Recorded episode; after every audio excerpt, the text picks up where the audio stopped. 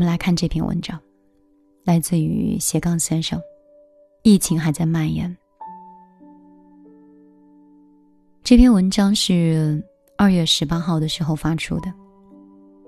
那个时候，国家累计死亡是一千八百七十例。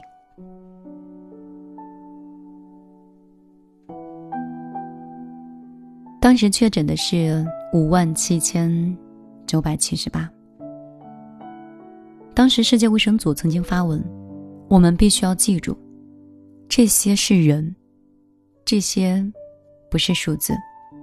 一个冰冷的数字的背后，曾经是一个鲜活的生命。”黄冈的一名孕妇，因为肺炎在 ICU 住了一周多，花了将近二十万。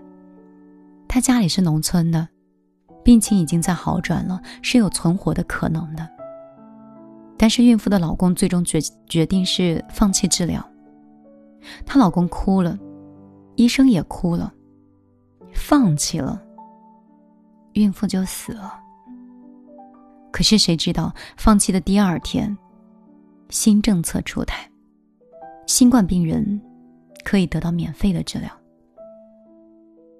我不知道。当你们听完这些的时候，内心是什么样的感觉？那种无奈的放弃和无力的被放弃。我昨天在朋友圈里面看到一个女孩，一个小视频，这个女孩在追着一个殡仪的车辆，然后一直喊妈妈妈妈。后来才知道，原来这是一个殡仪车在湖北武汉的一个医院的门口。这个女孩的母亲呢，就是新冠病疑似的感染患者，当时是送到了湖北省的中西医院一个结合医院抢救的时候无效去世，因为是疫情的原因，母亲只能被直接拉走火化，所以女孩子没有办法去见妈妈最后一面，然后她就跟着这个车子在后面哭着喊：“妈妈，妈妈。”我不知道多少人。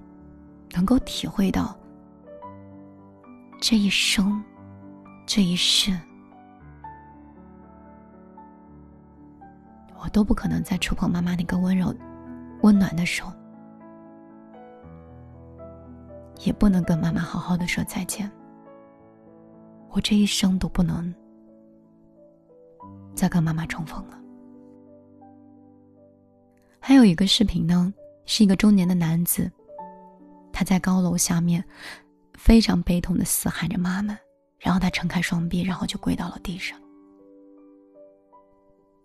可能我们现在觉得我们自己在家里还有一点无聊，甚至觉得没有办法出去玩，觉得影响了学习、工作，甚至是怎么样去承担那些房贷、车贷，以及出租房的房租。可是对比那些人呢？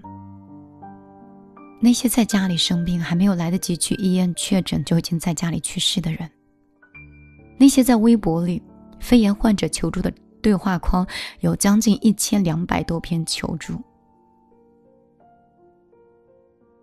有这样一篇帖子，看完以后的时候我是泪流满面。帖子上说：“本人学学。”在武汉某一个地方，一月二十号，我老公开始发烧，当时以为是普通的感冒，连吃了一周的抗感冒的药，未见好转。一月二十三号，武汉宣布封城。我意识到这不对了。这个时候，武汉的各大医院发热的病人蜂拥而至，新闻的宣传，没有咳嗽乏力的也要居家隔离，不要去医院，以免交叉感染。我们千方百计的拖着其他的人去买了奥司他韦等一些药，继续在家里隔离。但是到一月三十号的时候，我老公开始出现乏力、咳嗽、心跳加速等等的症状。我们去了武汉的这个医院做了 CT 的检查，是双白肺，CRP 的指标高达幺四幺。求助社区说只能居家隔离，也无法做到试纸检查。三十一号的时候，我老公开始呼吸困难，血压降到八十。我自己因为照顾我老公也感染，到处求人，身心疲惫，深感绝望。现在夫妻双双染病，老公面临死亡，但是我却只能在家里等着死，打各种电话都没有人可以解救，没有办法，只求好心人转发，求政府救命。然后晚上六点多，她老公就走了。其实，在看完这些，我相信你们在不断的新闻中，肯定也不乏会看到这些消息。其实我们只是觉得很可怜，他只是那么可怜吗？你有剖析过吗？我看到这些的时候，我甚至觉得我们人类很渺小。我那天晚上一个人看完以后的时候，就在床边抱着哭，然后我一边看手机，然后泪眼婆娑。我们不得不承认，生命有的时候真的很脆弱。我们相信冬天会过去的，春天会来的。可是又能怎么样呢？有一些人，他已经流到了今年的冬天里了。我们知道，我们很理想的说，就像《寻梦环游记》里的那个台词一样：“死亡不是生命的终点，遗忘才是。”所以，我们不能忘记他们，我们会永远记得他们，我们也会永远记得这一年。我现在心疼的是，那些活着的人要如何承受这样的悲痛。而那些死亡的，可能根本还没有意识到危险，人就走了。英国的一个诗人约翰多恩曾经说过：“没有人是一座孤岛，一个人的离开从来都不是终结，另一个人甚至是几个人，将终生痛苦夜不能寐。”也就是说，你的离开，其实有一部分的，有一部分留下在世间的人，其实是在替你活着。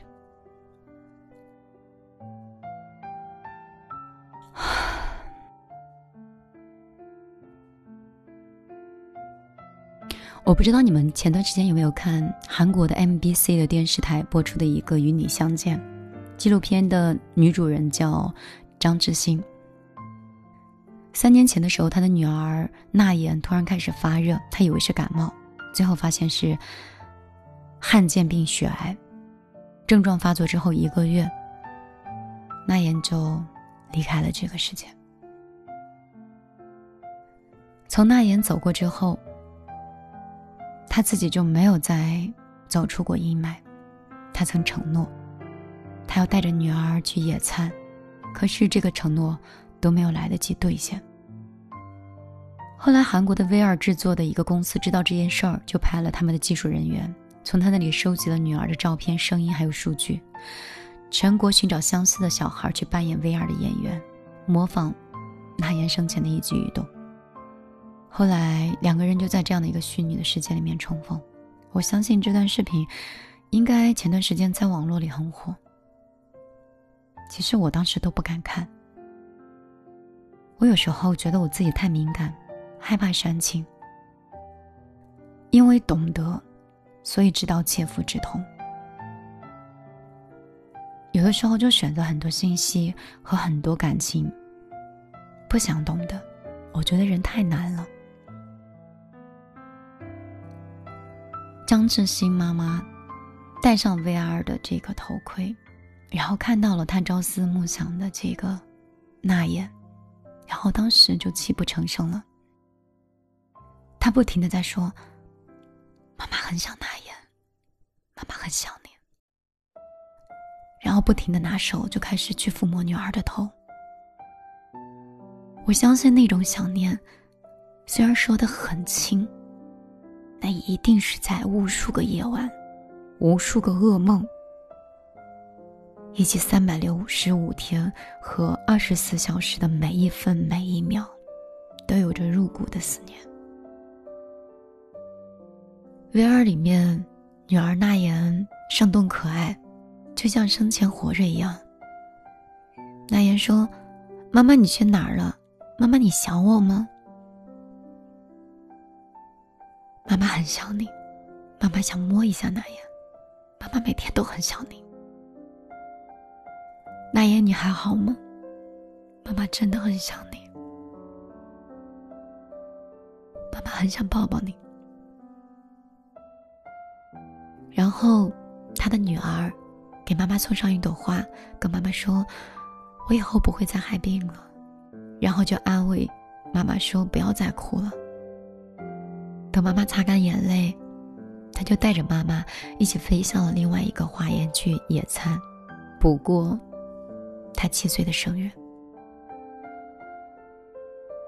我们每个人都知道这个道理：人死不能复生，就算是技术再发达，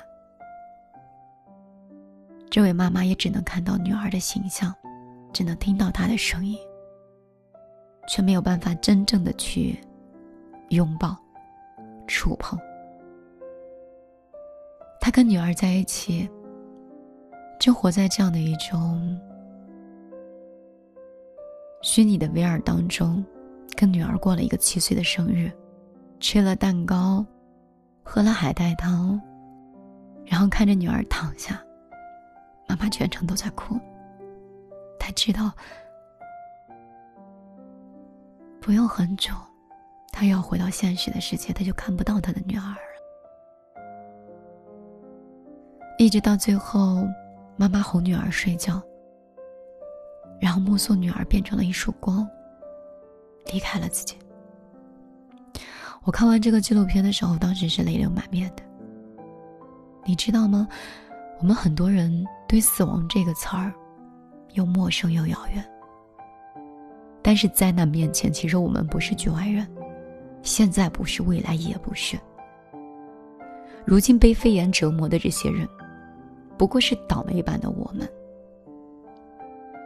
曾经，我可能说不清楚我们活着的意义跟目标到底是什么，可能到现在在节目当中，我也没有办法说出标准的答案。可是当我看到他们的时候，当我看到这次疫情里的人的时候，我突然明白了“好好活着”这四个字到底有多宝贵。前不久的时候，有一个九十岁的老奶奶，让所有的人。都泪目了。凌晨，她独自一个人在医院里面拍 CT。医生说：“阿姨，怎么没人陪你呢？”老人说：“他六十四岁的儿子感染了肺炎，住在了重症的监护室。因为没有床位，我就过来等。”一等就是等五天。九十岁的老人啊，五天的时间里，儿子上了呼吸机，他就在床边陪着，然后握着儿子的手，趴在床边睡。他很少睡觉，饿了就吃方便面。儿子的床前，全部都是坚持战斗的必需品，有痰盂、方便面。打散的鸡蛋，还有杯子、碗跟勺子。家里其他的人没来，怕感染。他说：“我已经九十岁了，无所畏惧了。”直到几个小时前，儿子终于有了床位，转进了住院部的隔离病房的时候，老奶奶可以回家了。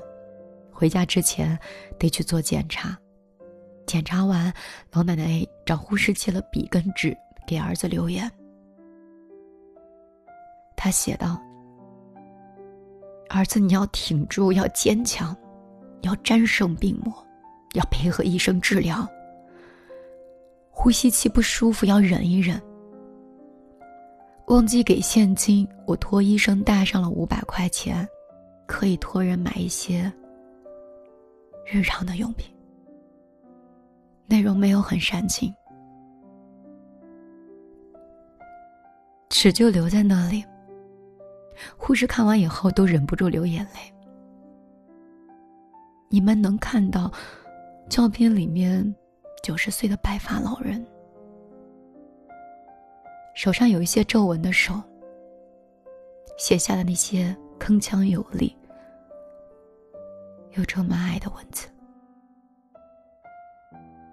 作家芳芳说：“时代的一粒灰落在个人头上，就是一座山。当这座山压下来的时候，我们才前所未有的感受到一个人对生的渴望到底可以有多么的强烈。”如果有人问我这场疫情对自己最大的影响是什么，我可以肯定又坚定的回答你：是价值排序。如果说健康的身体是一，财富、名声、地位这些条件都是零，那么没有前面的一，后面有再多的零都那么毫无意义的。中国人常说“大难不死，必有后福”，是，只要好好活着，我们都还有希望。日本某一个寺庙的告示栏上有写过这么一句话。除了生死，一切皆是擦伤。幸福哪有想象中的那么宏大，那么遥远？其实幸福都是在陪父母吃的每一顿饭，陪爱人说的每一句废话，陪孩子玩的那一段很狭小的时光。来日方长，总是也抵不过世事无常的。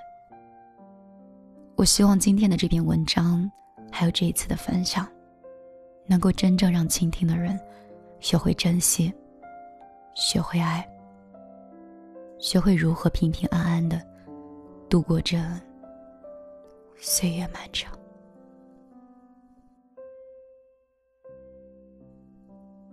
晚上好。我是在给你们讲故事的米粒。有谁在认真的听？有谁听懂了米粒的心情了吗？这篇文章我泪流满面，也希望在这里面的深意，通过我的表达。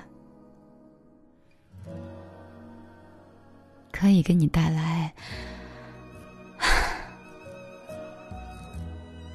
可以给你带来一些感悟吧。珍惜其实挺难的，因为生活的很多都显得那么稀疏平常。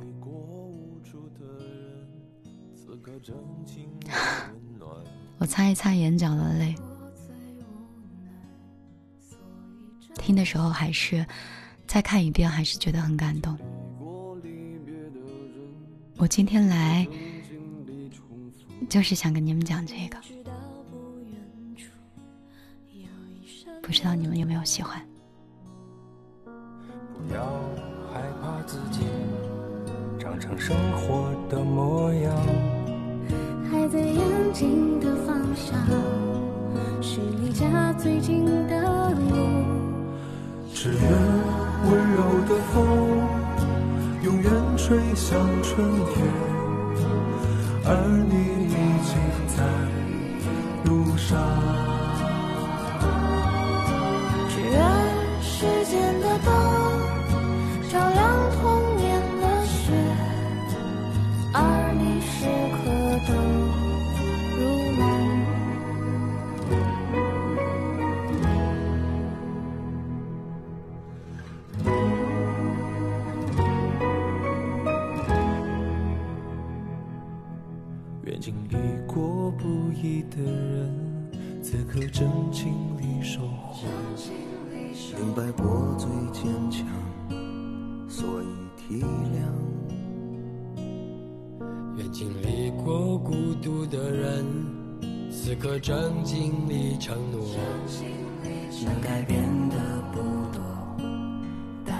去做。不要害怕自己长成生活的模样，孩子眼睛的方向是离家最近的。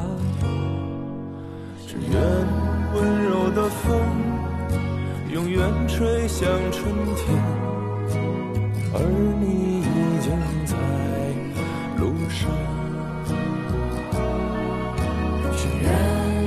间的灯。照亮童年的雪，而你时刻都如梦。只愿温柔的风永远吹向春天，而你已经在路上。